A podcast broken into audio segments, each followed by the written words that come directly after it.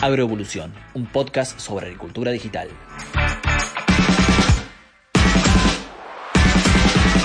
Hola, bienvenidos, ¿cómo andan? Bueno, espero que muy bien y más aún si le han dado play a este episodio. Yo soy Jared Robot, trabajo en Fieldview y aquí comienza un nuevo capítulo de Agroevolución, el podcast que hemos creado para hablar de todo lo referido a la agricultura digital. Ya mismo paso a saludar a mi compañera de trabajo y también de estas entrevistas, Cande Figoli. Gracias por tu grata compañía. ¿Cómo andás y qué tenemos para hoy? Hola Jere, muy bien por suerte. Bueno, hoy tenemos un experto en agronegocios, muy interesante escuchar, así que te dejo que lo presentes. Así es, así es. Bueno, eh, vamos a entrevistar a un, académico, como se conoce, ¿no? de, la facultad que, en la que estudiamos nosotros dos, así que eh, nos va a gustar mucho que nos cuente un poco de qué, cómo la ve él a, a toda esta cuestión de la digitalización en el agro. Él es Sebastián Senesi y es el director del programa de agronegocios y alimentos de la Facultad de Agronomía de la UBA desde hace 10 años, así que eh, conoce un poco del tema. ¿Cómo estás, Sebas? Gracias por recibirnos. Muy bien, gracias a ustedes. Este, la verdad que este, un poco presionado por, lo de experto, este, que habría que chequearlo, como dijo Cande, este, y que va a ser muy interesante, así que eso lo dispondrá después la gente que escuche.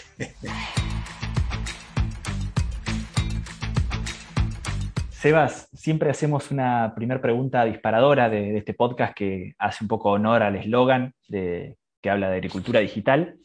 Y te hago como primera pregunta, ¿qué, se te viene a la mente a vos cuando uno habla de agricultura digital? Y, cómo ves eh, el grado de adopción de aquellas herramientas de agricultura digital, de, tanto técnicas como de gestión, como de comunicación? ¿Cómo, ves al agro eh, eh, incursionando en estos aspectos? Ah, eh, es, interesante, ¿no? Lo primero que uno podría preguntarse, que no sé si mucha gente se lo pregunta, es qué significa agricultura digital, ¿no? Y creo que si nosotros tenemos que definirlo, tendríamos este, tres definiciones totalmente distintas con algún lugar de, de acercamiento. A mí lo primero que se me ocurre es pensarlo desde el lugar de, por qué aparece eh, el concepto de la digitalización en el agro, ¿no?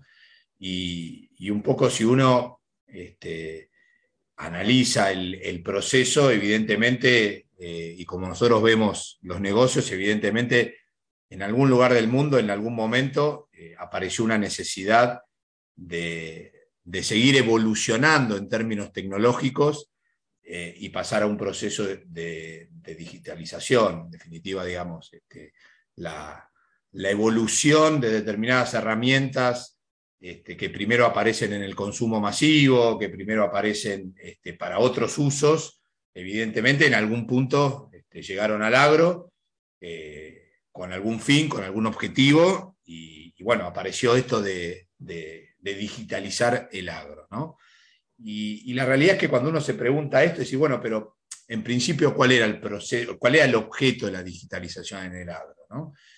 Y de alguna manera, eh, eh, la agricultura de precisión, este, como, un, como, un, elemento, como un concepto que tuvo su, evolución, porque desde, desde poner eh, desde poder hacer una siembra que antes de trigo, que antes era el boleo y que ahora que en un momento la pudiste hacer este, a través de una sembradora de precisión hasta eh, hoy poder tener una aplicación selectiva de un determinado herbicida, digo, el concepto, digamos, de esa evolución o de esa digitalización este, es muy amplio. Ahora, eh, ¿qué, se, buscaba? Bueno, se, buscaba economizar, se buscaba este, ahorrar costos, se buscaba ganar en escala en un proceso en donde la agricultura sufrió una transformación eh, muy amplia, este, muy grande y muy violenta en términos de la escalabilidad. Y hoy vemos que ese concepto por ahí de, digitalización en el, mejor sentido o en el sentido más amplio, eh, empieza a tener otros fundamentos porque empieza a haber otras necesidades. Entonces, este, hoy eh, la posibilidad del manejo de, mucha información que antes hacía en una planilla, bueno, hoy la digitalización te permite tomar este, fotos de satélite, tomar mediciones de materia orgánica, tomar mediciones de este, eh, eh, vida microbiológica en el suelo, te permite este, tomar datos del clima, eh, permite una serie de información que mejora aún más el proceso de producción agrícola y que al mismo tiempo empieza a tener otras implicancias vinculadas con las necesidades de las sociedades de producir más amigablemente, de una manera más este, sostenible y que de alguna forma eso eh, eh, sostenga la necesidad este, ya no solo del agricultor, del productor en términos productivos, en términos de rendimiento, en términos de eficiencia este, en cuanto a, su margen bruto, sino también a empezar a cumplir con determinadas necesidades de lo que llamamos stakeholders, de lo que llamamos actores que quizá no están dentro del proceso productivo, pero que influyen dentro del proceso productivo. O sea que eh, vos verías como que el, agro se, se, ayornó, digamos, a, una nueva forma digital que, nos incumbe en todo sentido, ¿no? En la digitalización, en la forma de comprar cosas y demás. Eh, o, cómo diferenciarías también aquellas herramientas específicas que fueron creadas para, el agro, para hacerlo más eficiente al agro? O sea, ¿digitalización y eficiencia siempre van de la mano en, lo productivo? Es que el, el punto es, es, interesante porque cuando vos, cuando se habla de digitalizar el agro, uno se imagina, bueno, mi cliente es el, productor, ¿sí? Entonces, cuando uno tiene que adoptar una tecnología que, como dije, tiene un impacto directo en mi rendimiento, en mi margen bruto, y yo puedo ver claramente cuál es el impacto positivo de esa tecnología, claramente hay una adopción masiva, digo, ¿no? O sea, cuando este, cuando hay algo que sirve, para ponerlo en palabras fáciles, rápidamente la gente, este, el productor, enseguida lo adopta. Si hay, si, hay, si hay, alguien con capacidad de adopción este, rápida, es el, productor, y sobre todo el productor argentino. Ahora, cuando, cuando la digitalización, por eso decía antes, cuando la digitalización ya no es este, satisfacer la necesidad del productor, sino que a partir de determinadas herramientas que tiene este, el productor a su mano, está el beneficio de un tercero, ya sea un consumidor, ya sea una industria, etcétera, etcétera, ahí aparece el dilema de decir, bueno, sí, está bien, buenísimo, pero ¿cuál es el incentivo que tengo yo para entrar en un proceso este, de medición de dióxido de carbono porque hoy este, el mundo dice que tenemos que ser carbono neutro, porque si no, el cambio climático cada vez, este, el riesgo de cambio climático cada vez va a ser peor. Entonces ahí empieza el dilema en cuanto al tema de la adopción, en cuanto a qué es la agricultura digital, etcétera, etcétera. Cuando mi cliente es el productor, claramente este, hay un nivel de adopción rápido, porque hay un beneficio, digamos, directo y el productor lo puede capitalizar rápidamente. Cuando ese beneficio es más general, cuando hay otros este, beneficiados más allá del productor, eh, ahí es donde empezamos a ver que este, el nivel de adopción y las dudas sobre el proceso de, digitalización aparecen y parece como que la cosa no avanza. Bueno, Sebas, eh, pregunta obligada eh, que no puedo dejar de hacerte, pero ¿cómo ves los agronegocios argentinos en el contexto internacional, sobre todo con respecto a las cuestiones de digitalización en el agro, eh, si lo ves más atrasado, más adelantado, o ni fu ni fa, eh, ¿qué opinión tenés? No, la, Argentina, como dije, el, productor argentino y el, y el, agro, la producción primaria, para, para, ser un poco más específico, como dije recién, hoy, hoy en día la globalización este, permite que, que, haya disponibilidad de, tecnología eh, al alcance de cualquier productor en el mundo. La Argentina incluso en ese sentido es un gran generador de, tecnología digital o de digitalización. Hay muchísimas startups, hay, eh, incluso hoy hay, ya hay empresas digitales que, no solo han sido exitosas, digamos, en Argentina, este, sino que hoy son exitosas en otras partes del mundo. Eh, digo, desde ese lugar, la Argentina es un lugar con, muchos eh, eh, con mucha capacidad, con, mucho conocimiento, con mucha práctica, con gente muy emprendedora, este, que está permanentemente en la frontera del, conocimiento. Y eso, es, y eso es una gran ventaja.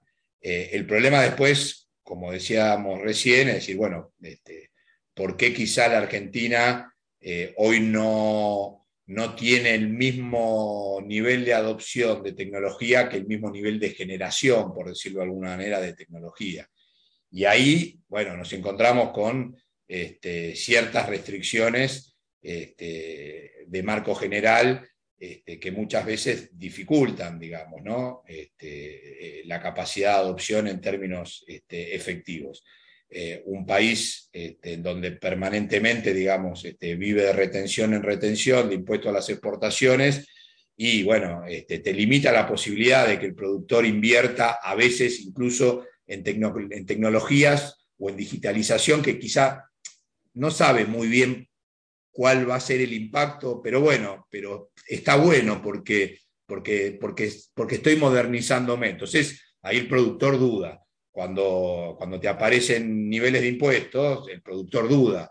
Este, cuando, cuando hay una avalancha de soluciones tecnológicas, pero que, hay muy poca capacidad de unir este, las distintas ofertas tecnológicas en un, en un solo dispositivo o en un solo manejo, el productor también duda. Entonces, yo creo que esa es la, eh, digamos, si bien a nivel mundial el nivel de adopción de tecnología siempre es complejo a nivel del productor, yo creo que en el caso de, la Argentina, lamentablemente hay un nivel de contexto que retrasa la adopción de esa tecnología. ¿Y cuál es el impacto de eso? Bueno, el impacto de eso claramente es en un país que necesita ingresos de divisas, es un país que hoy podría estar produciendo muchísimas más toneladas este, de granos este, y no las produce. Eh, un país que pudiera estar este, siendo ejemplo mundial eh, de conservación, de digitalización, de cuidado del medio ambiente, y nos estamos quizás perdiendo esa posibilidad, ese liderazgo,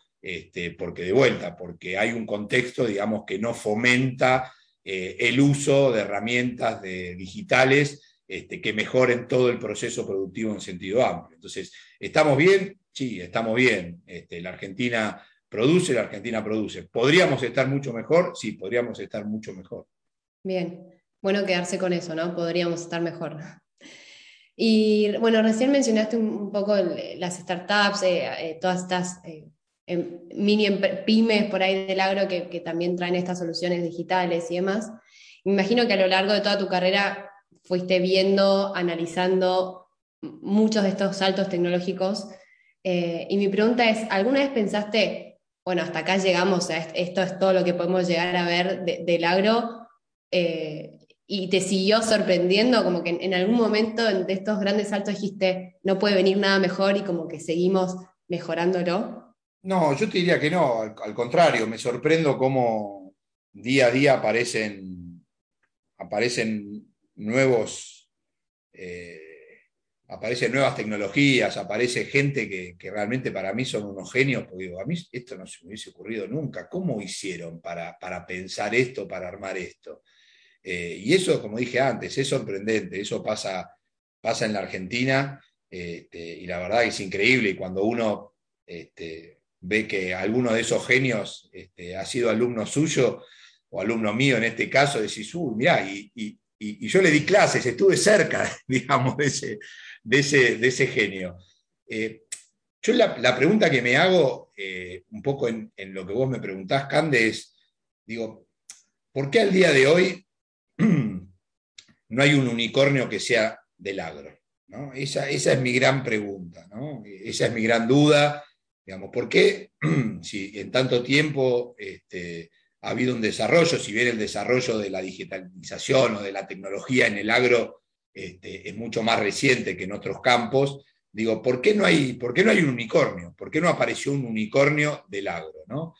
Y entonces, digo, me pregunto, ¿será porque eh, el agro es un, es un segmento desde el punto de vista del uso acotado, digo, es mucho más, mucho más rentable y mucho más interesante generar unicornios de, consumo masivo o de uso masivo, ¿no? Digo, y me hago esa pregunta. La otra pregunta que me hago es eh, eh, el, proceso, digamos, de, de mejora tecnológica eh, es tan rápido que hace que, no se pueda imponer algo disruptivo, que aparezca un unicornio y que, y que, que se instale y que después de eso, digo, este, no haya más nada, ¿no? O sea, Eh, y, la verdad no, no, tengo la respuesta, no la, no la tengo la respuesta, tengo más dudas que respuestas, pero, pero pareciera que estamos en una carrera desenfrenada por a ver quién, quién genera, digamos, este, la tecnología o, la invención este, más fantástica este, y más disruptiva.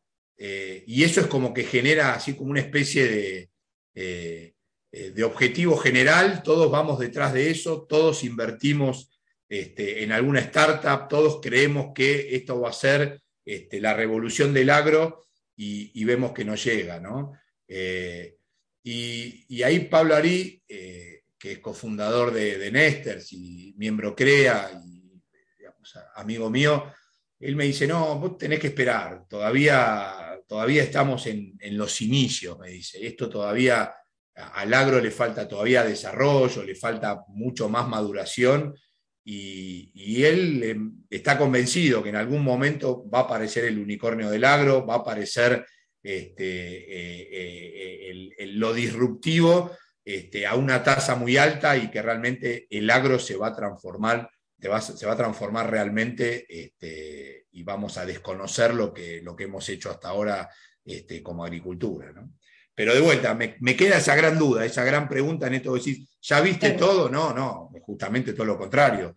Creo que no vimos. Ahora, por ahí soy un poco más escéptico en que, en que, los, en que lo encontremos o lo vayamos a ver.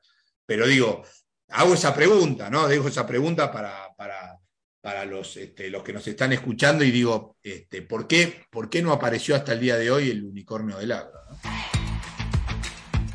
Y tal vez eh, hablamos muchas veces en, el podcast del tema del cambio generacional eh, que, viene capaz a traer todo este tipo de tecnologías.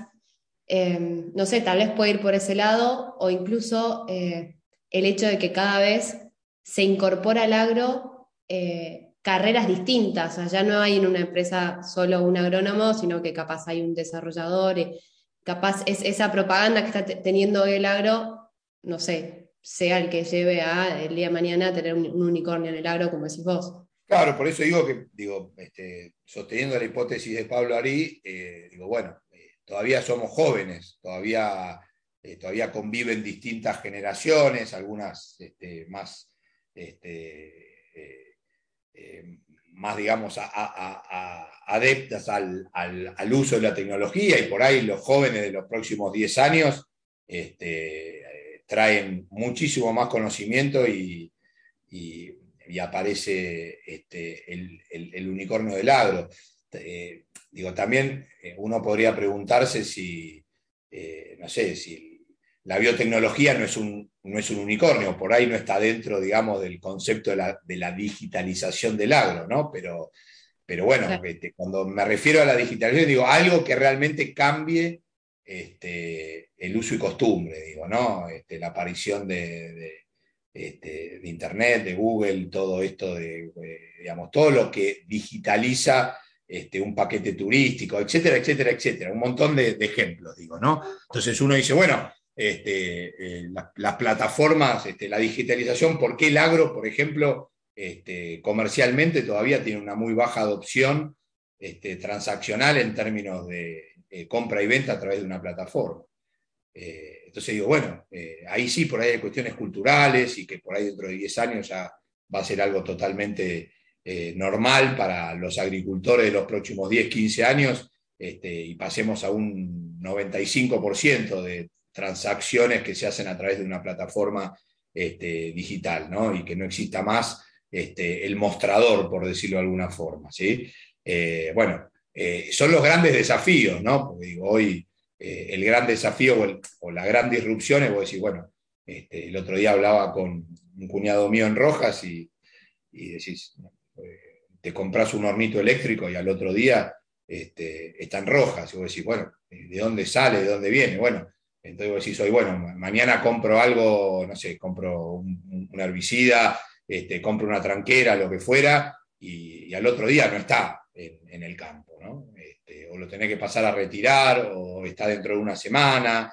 Entonces digo, esos son los grandes desafíos este, que me parece que, bueno, que probablemente estén por venir, pero que hoy quizá haga que vivamos en esta dualidad o en esta transición de que lo digital todavía no se termina de imponer como concepto general y todavía seguimos conviviendo con, determinadas prácticas o usos y costumbres de la agricultura tradicional. Sebas, eh, te llevo un poco a, tu rol como director del programa de agronegocios y alimentos ahí de la facultad. Eh, bueno, estás hace 10 años ahí, así que eh, imagino que, año a año deben tener que, repensar un poco la currícula y, contanos cómo, fue evolucionando en, estos, en esta década. Eh, digamos, me imagino que, debes tener que, tener la responsabilidad de, contarle a, los chicos y a los que estén en, a los chicos, ¿no? estudiantes, eh, cómo la ven, cómo está el, agronegocio hoy y cómo, cómo es el agronegocio del futuro. ¿Cómo, cómo, abordan todos estos temas? Es, muy interesante, tu pregunta por ahí no es, no es la más divertida y, en este preciso instante quien nos está escuchando este, lo apaga este, y deja de escuchar el podcast. No, pero uno eh, por ahí escucha programa de agronegocio, alimentos de la FAO y por ahí no, sabe qué, temas se dan, qué, casos se ven. Eh, no, lo que pasa es que existe una pregunta que es, que es clave en este momento. O sea, a ver, la, la, educación, por lo menos en Argentina, eh, está planteada bajo la lógica de la presencialidad. Pedagógicamente, este, la mayoría de, la educación en Argentina está, está preparada para, dar clases en el aula. Eso es así, no lo digo yo, eso está planteado en esos términos. Eh, entonces, eh, la digitalización en el agro, en lo que es la capacitación, si todavía, este, si todavía no estamos este, tan en, la avanzada de la, digitalización en el agro, entendiéndolo desde el punto de vista productivo, en la educación, estamos lejísimos, lejísimos, porque de vuelta, digitalizar la educación del agro no es este, eh, abrir una plataforma eh, y darle clases o hablarle a, a, 20 caritas que están escuchando del otro lado eso fue una, una necesidad este, impuesta por una situación como fue el COVID, y, bueno, y se arrancó, y primero no había ninguna otra posibilidad, y después a la gente le quedó cómodo por ahí porque no se tenía que trasladar, porque lo podía escuchar a las 2 de la mañana o porque podía presenciarlo en vivo desde su casa con la cámara apagada, este, eh, haciéndose masaje, no sé, lo que fuera. Entonces, este, claramente este, y llevándolo al proceso que vos me estás preguntando, digo, me parece que va más, va más allá del contenido, ¿sí? El contenido, obviamente, que nosotros permanentemente estamos entendiendo qué es lo que necesita el agro, qué es lo que necesitan los ingenieros, qué es lo que necesitan, porque por suerte, como, dije, como dijo Cande hace un rato, nosotros en nuestro programa de agronegocios hoy te diría que el 70% de nuestros alumnos no están vinculados con el agro, es decir, directamente, es decir, no son ni ingenieros agrónomos, no son veterinarios, son abogados, economistas, administradores de empresa, este, nutricionistas, este, gente que está vinculado al software, este, eh, a la programación, etcétera, etcétera. Entonces, eh, ese es un gran espacio que todavía le falta eh, muchísimo por desarrollar, que es digitalizar la educación. Nosotros somos el, programa más avanzado, la maestría en agronegocios es el programa más avanzado hoy dentro de la Facultad de, Agronomía que está presentando ante el Consejo Superior de la UBA y ante CONEAU la primer maestría digital de la Facultad de Agronomía que va a ser la de agronegocios.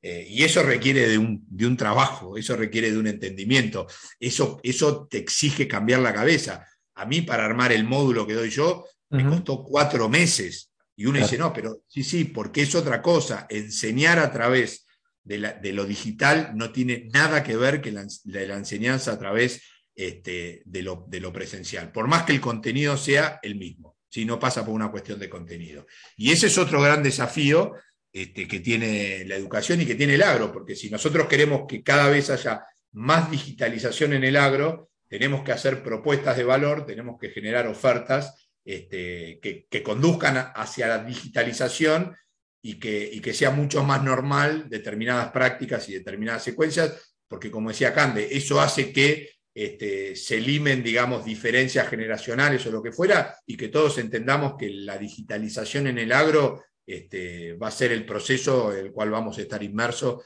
dentro de, dentro de, 10 años. Ahora, si nosotros de agronegocio no tenemos una propuesta digital, y estaríamos incurriendo o estaríamos no yendo en la dirección correcta, porque estaríamos planteando que dentro de 10 años eh, las capacitaciones van a ser presenciales y nosotros creemos justamente todo lo contrario, que este, las capacitaciones van a ser en formato digital. Para eso hay que armar una propuesta que esté adecuada y hay que cambiar su cabeza, el mindset, hay que cambiarlo a enseñar de manera digital. Y esto de la pandemia debe haber sido un empujón, un salto al vacío, ¿no? Eh, sí, Sí, pero que fíjate que, interesante, porque esto es lo que ustedes planteaban hace un rato también, ¿no? Esta capacidad de cambio y de adopción. Y, la verdad que fue a nivel mundial, pero la verdad que eh, aún con las restricciones que podemos tener de tecnología, este, quien podía acceder a Internet, realmente nosotros, este, y esto es algo que le pasó a la mayoría, digamos, ¿no? de todas las universidades, este, todos tuvieron más alumnos. ahora, creo que es algo, como vos dijiste, coyuntural y que para mantenerlo de vuelta hay que armar una propuesta que sea digital. Eh, nosotros estamos en eso. Nosotros, este, digo, pongo un ejemplo pavo y tonto, pero bueno, nosotros vamos a tener en el aula un pizarrón, este, digo, es una tecnología que se usa en todo lado del mundo este, y que por ahí ya está, allá, hasta ya es vieja, pero nosotros vamos a tener un pizarrón donde voy a escribir en el pizarrón y automáticamente le va a aparecer al alumno en su laptop, en su tablet, en el lugar del mundo que sea, va a poder grabar, va a poder borrar, este, va a poder hacer lo que quiera este, a 5.000 kilómetros de distancia. Bueno, eh, todavía tenemos, digo, en algunas universidades ya existe, por supuesto, digo, me parece que ese es el camino, Para generar una masa crítica importante, porque de eso se trata. Todavía hay mucho miedo en lo digital, por eso cuando antes me preguntaba Candel lo de la adopción, yo creo que también hay una cuestión cultural y de miedo. Ahora, si nosotros durante eh, cinco años, el 90% de las, de las personas que se, que se capacitan en agro este, tuvieron una enseñanza este, digital, cuando aparezca una solución digital la van a adoptar fácilmente, rápidamente, no van a tener ningún reparo porque ya están acostumbrados, ¿se entiende lo que digo? Tal cual. Qué, desafiante, ¿no?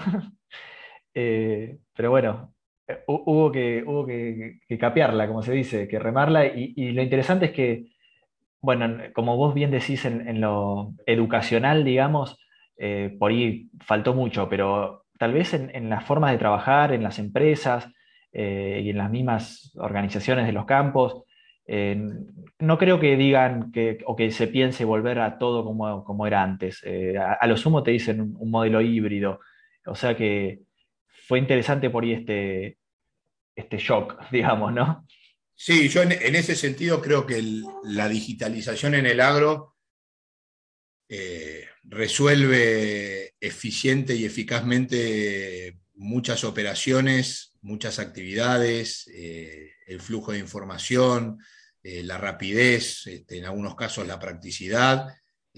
creo que todavía tenemos un, tenemos un tiempito largo por delante en donde lo relacional, donde lo empático, donde el cara a cara, este, de vuelta, tiene, tiene un valor importante y creo que cada vez más, quizá en menor medida, eh, va a ser cada vez más trascendental, digo, porque si lo digital este, se masifica, lo distinto va a ser lo presencial. Y creo que, creo que ahí, este, o por lo menos, digo, por ahí mi opinión está sesgada porque creo en eso, porque me gusta y es lo que hago me parece que hay determinados tipos de reuniones que, tienen que ser presenciales, eh, que determinadas discusiones estratégicas en determinados momentos en las organizaciones tienen que ser presenciales, este, y que lo relacional, que el, cara a cara, que el, ver el gesto en vivo, eh, el oler al otro, este, creo que hoy tiene un valor importante y de vuelta.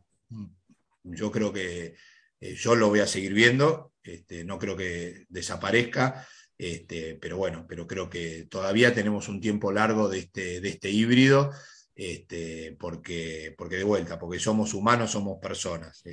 la robotización, la digitalización, insisto, ayuda, es, lo que viene, es lo que nos permite de vuelta ser mejores, más eficaces, más eficientes, cuidar los recursos ambiental, social, no viajar al cohete con la camioneta, no gastar combustible, etcétera, etcétera, etcétera. Pero, pero las organizaciones todavía son organizaciones humanas y mientras sean organizaciones humanas, este, no, no focalicemos o no pongamos eh, foco exclusivamente y nos volvamos locos por digitalizar el agro si después tenemos una organización este, que no funciona. ¿no?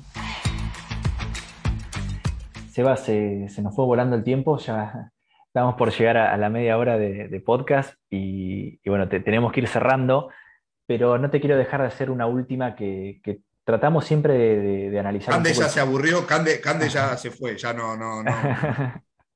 Cande ya cumplió. ¿Estás ahí, Cande o no? Yo hice mis preguntas y me fui. Bueno, buenísimo. Sí, no, para, finalizar, em, el futuro, yo sé que es un poco que, da para divagar esto, pero cuando uno piensa en, en, tu caso, en, modelos de agronegocios, ¿no? Eh, y, para los que no saben, eh, un poco estos paradigmas van cambiando, ¿no? o, la forma de producir del productor, no es la misma desde hace 10, 15, 20 años eh, donde hablábamos de, escala, de volumen, de, pules de siembra, de, campo arrendado. Eh, hoy, hoy por ahí se habla más de sustentabilidad, de, no sé, tema cambio climático, pisos estables de rinde. Eh, hacia dónde crees que va virando el, paradigma productivo argentino con, los problemas que surgen, ¿no? Te, llevo a, resolver problemas de malezas, problemas, mencioné el clima también. Eh, o, ¿cómo, ves que, se va a ir transformando todo que, de acá a futuro? Mira, yo creo que eh, podríamos plantear dos dimensiones. Eh, y esto por ahí hago hago uso a, un concepto que es más viejo que la escarapela, ¿no? Este concepto, por ahí mucho no me gusta, pero bueno, me, vino a la mente ahora esto de tranqueras adentro y tranqueras afuera. Yo creo que eh, podemos hablar en esos dos planos. Creo que el, productor argentino eh, va a seguir digitalizando la agricultura desde una convicción este, hablo mayoritariamente, ¿no? En esto hay, hay, quien, hay, hay extremos, pero mayoritariamente eh, va a buscar eh, producir más con menos, ¿sí? me parece que ese es un, punto central. Eh, y después el otro plano, que creo que tenemos que ir a una agricultura vinculada a, a, la sociedad. ¿no? Me parece que quizá ahí este, hay un gran todavía un gran campo por recorrer y creo que la digitalización puede ayudar mucho, la tecnología y la digitalización puede ayudar mucho. Creo que tenemos, tenemos este, la obligación, y me incluyo en ese grupo, de, explicar, de, dar a explicar, de, contar, eh, no desde una lógica este, negativa, al contrario, de explicar que la agricultura eh, es una de las actividades eh, en el mundo de hoy y del futuro clave que va a ayudar a minimizar el riesgo climático, que va a ayudar a minimizar la hambruna, que va a minimizar eh, los problemas que hoy tiene el mundo y la sociedad. Y ese me parece que este, es también parte de la responsabilidad del, productor, e insisto, en donde lo digital, la digitalización, el flujo de información, la transparencia y la información, etcétera, etcétera, puede cumplir un rol, un rol fundamental. Eh, entonces, eh, yo me gustaría pensarlo en esos dos planos, para que no quede exclusivamente vinculada la digitalización a lo netamente productivo, sino a entender que, que, el, campo tiene, que el campo y el agro tiene más de un, de un cliente, podría ser una industria eh, o un comprador. Mm. Tiene muchísimos clientes, algunos más cerca y algunos más lejanos, que nos están pidiendo que hagamos las cosas de una determinada forma, e insisto, y esto sí es relevante y me parece importante, a diferencia de otras actividades, eh, que, es, que es el agro, tiene la posibilidad de este, impactar positivamente en el ambiente, en lo social y tener una renta económica. Y eso no todas las actividades, ¿sí? no es ir en contra de, pero, pero una aerolínea, eh, el negocio de la aviación, eh, por el negocio propio de la aviación, por las características del negocio de la aviación, es un, es un negocio que es este, eh, carbono negativo, por decirlo de alguna forma, digamos, este, emite más de lo que puede capturar. Bueno, el agro tiene la gran posibilidad y es una de las pocas actividades que tiene la posibilidad de capturar más de lo que emite. Y me parece que ahí, ahí debería ser un objetivo colectivo al cual nosotros, este, todo el sector, debería ir atrás de él. Gran cierre, gran cierre, Sebastián. Eh, y lo dejamos así. Eh, te agradezco muchísimo tu, tiempo y, bueno, ya nos estaremos viendo por ahí ahora con, un poco de, vuelta a la presencialidad. Gracias. Un placer y la verdad que, bueno, nada, uno se emociona cuando, en este caso, y uno se pone, y uno se da cuenta que está viejo cuando del otro lado quienes hacen las preguntas este, en algún momento pasaron por el aula. Así que este, me alegro mucho por lo que están haciendo, me parece espectacular. Y bueno, ustedes son los promotores del cambio, así que lo mejor, este, suerte y bueno, nada. Cande, te despido vos también. Gracias por acompañarnos. Nos vemos en el próximo episodio. Gracias, Jere. Gracias, Sebas. Eh, y nos vemos en el próximo episodio. Bien, y a todos aquellos que nos escuchan, les recordamos que pueden escucharnos siempre a través de Spotify, como ustedes quieran. Se pueden descargar el episodio, lo disfrutan eh, estén donde estén y haciendo lo que sea. Esto fue Agroevolución, un podcast sobre agricultura digital. Hasta la próxima. Esto fue Agroevolución, un podcast sobre agricultura digital.